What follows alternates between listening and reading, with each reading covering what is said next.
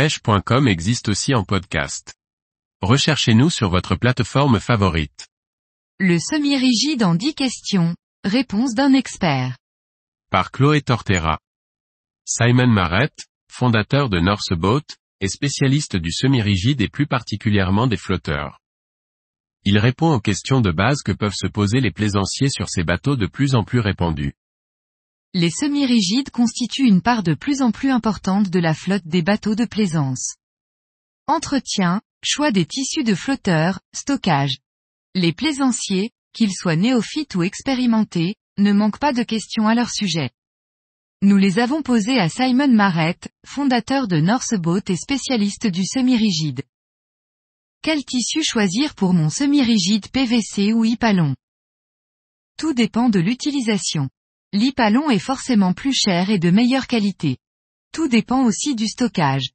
Un bateau sorti de l'eau après chaque utilisation, et stocké au sec, pourra facilement être en PVC et répondre aux besoins de son propriétaire pendant longtemps. Si le bateau est au ponton, privilégiez plutôt de l'Hypalon.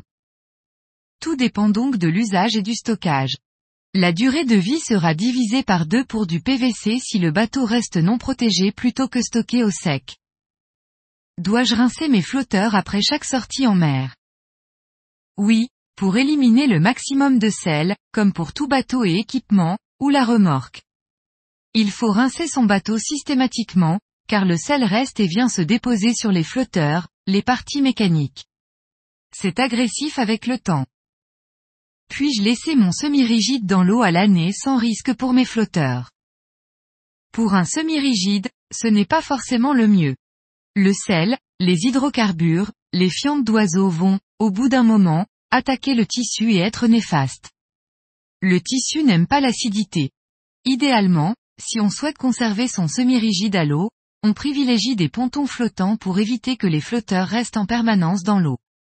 Par exemple, un semi-rigide en PVC qui reste à l'eau à l'année risque d'avoir un tissu qui casse beaucoup plus rapidement. On peut appliquer un anti-fouling sur les flotteurs en PVC, mais c'est assez agressif. Il y a du solvant, et le PVC ne va pas le supporter des années. Laisser un semi-rigide en PVC dans l'eau à l'année réduit ses années de vie. Comment entretenir ces flotteurs? Il est nécessaire d'avoir un entretien courant préventif et de maintenir son flotteur propre. Quand on hiverne son bateau, on le lave de fond en comble, on l'aère, on le sèche. Pour la remise à l'eau, il existe des cires intéressantes contre les agressions du sel, des crèmes solaires. Ce sont des produits concluants. Attention toutefois. Le mieux est l'ennemi du bien. Si le flotteur n'est pas sale, il n'y a pas de raison d'utiliser des produits agressifs. Il ne faut pas les utiliser à chaque sortie. Ils vont accélérer le vieillissement du flotteur. Il faut adapter et utiliser des produits plus ou moins agressifs en fonction de la saleté. Il faut aussi faire la différence entre les personnes qui utilisent leur bateau au quotidien ou une fois par an. Il faut également vérifier la pression des flotteurs. Un flotteur complètement dégonflé va tirer sur les collages en permanence. Or, ils doivent maintenir les flotteurs en forme. Les collages ne sont pas prévus pour tenir un flotteur dégonflé sur une coque. Doit-on changer ces flotteurs régulièrement? Il faut d'abord faire la différence entre le PVC et l'Hypalon. Le composite peut avoir une durée de vie de 30 à 40 ans. Un boudin de semi-rigide a une durée de vie comprise entre 10 et 20 ans en moyenne. C'est un tissu fin, plus fragile que de la fibre. Qu'il soit en PVC ou en Hypalon, les UV, les hydrocarbures, le sel vont attaquer le tissu comme c'est le cas pour les voiles ou la sellerie. Tous les combien de temps dois-je vérifier la pression et comment procéder? En saison, dès qu'il y a de gros changements de température. On vérifie avec un manomètre ou plus simplement avec des gonfleurs qui s'arrêtent à la pression souhaitée. Le moins cher, c'est un gonfleur électrique de paddle. Les plus pratiques et efficaces sont des produits dédiés que l'on peut avoir chez n'importe quel accastilleur. À l'usage, on ressent beaucoup mieux les choses sur la pression d'un bateau. Il faut gonfler son bateau à la pression minimum. L'été, quand le bateau est en stockage, la pression doit être baissée à 150 millibars pour encaisser les chutes et les hausses de pression. Pour le gonfleur il faut savoir que 250 millibars correspond à 3,6 psi.